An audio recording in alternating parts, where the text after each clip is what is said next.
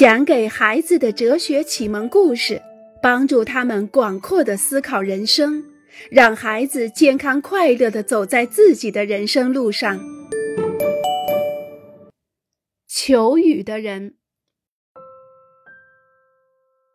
一个人在万里无云的天空下舞蹈着，他跳着，不停的舞着，不停的转着圆圈儿，在他的周围。大家都凝望着天空，希望最终可以看到云彩的到来。他们期盼已久的带着雨的厚重云彩。在 A 先生和 B 先生的世界里是不存在求雨者的，他们那里是用科学来解释降雨是如何形成的：江河湖海中的水蒸发形成水蒸气，然后凝结形成云。水滴变重，而气象专家则会通过各种计算来预测这些水滴什么时候会降落下来。A 先生面带微笑着看着求雨者，太可笑了。A 先生认为这个求雨者是还没有开化的野蛮人。B 先生看着求雨者，他微笑并思考着，他在想为什么这个求雨者认为跳舞能够带来雨水。毕先生自言自语地说：“这个求雨者应该有他的道理，他应该有一个能够解释自己行为的理由。”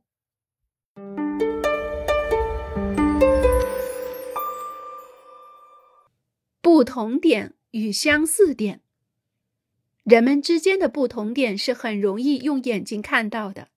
性别的不同，肤色的不同，身高的不同，衣着的不同，风俗的不同，语言的不同等等。然而，人们之间的相似点却不是那么容易看到的。在大多数情况下，需要人们努力把它们找出来。那些有时我们会忽略的东西，那些在种种差异之下把人类联系在一起的共同的东西，A 先生没有做这种努力。，B 先生则想要做出这样的努力。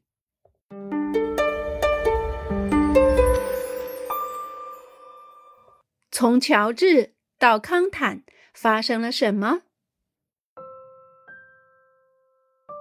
希尔万的曾祖父从来没有料理过孩子，他所做的一切只是在晚餐前亲一下每个孩子的额头。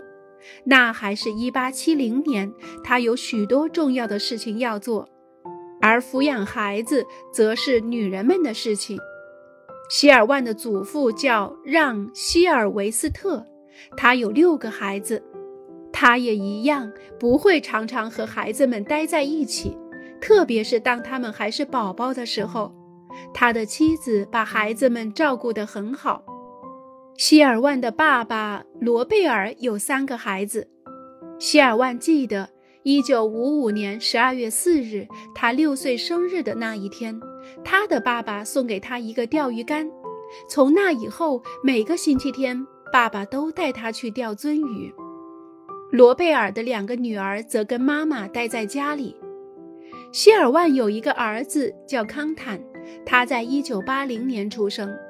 在医院的时候，希尔万第一次给康坦洗了澡。回到家后，他继续负责给孩子洗澡，在水里给他做全身按摩。康坦超级喜欢爸爸的按摩。当康坦半夜醒来的时候，希尔万也会抱着儿子轻轻地摇晃几个小时，让他再次入睡。如今，康坦的妻子怀孕了。康坦向他的老板请了六个月的假，只是为了待在家里照顾宝宝。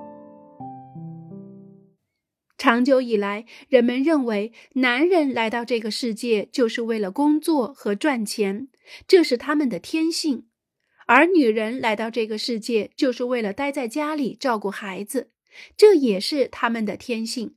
好像我们一出生就被赋予了一个天性。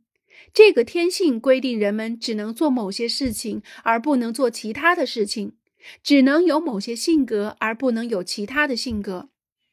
假如是这样的话，如何解释乔治、让·希尔维斯特、罗贝尔、希尔旺和康坦之间的区别呢？由天性预示好的那个程序又跑到哪儿去了呢？哪儿也没有去，因为这个程序根本就不存在。所谓男人的天性、女人的天性、黑人的天性、白人的天性、阿拉伯人的天性、亚洲人的天性、非洲人的天性、西方人的天性、东方人的天性等等，这些都是不存在的。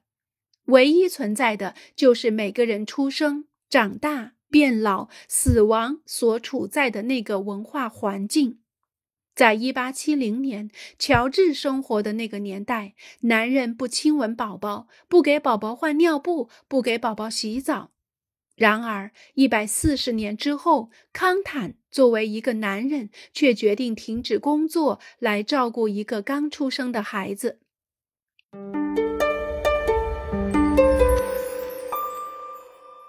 人们，人们，人们，每个人类的群体都有自己的习惯、自己的语言、自己的思维、自己的想法、自己的信仰等等。每一个人类的群体都有被我们称之为文化的东西。有些地方人们用筷子吃饭，有些地方人们用手抓着吃饭，还有些地方人们用刀叉和勺子吃饭。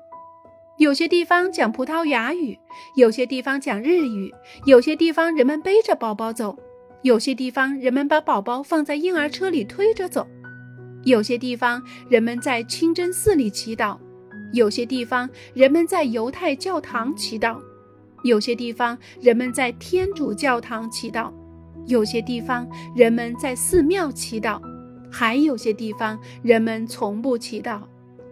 有些地方人们随地吐痰，而有些地方随地吐痰却是很糟糕的行为。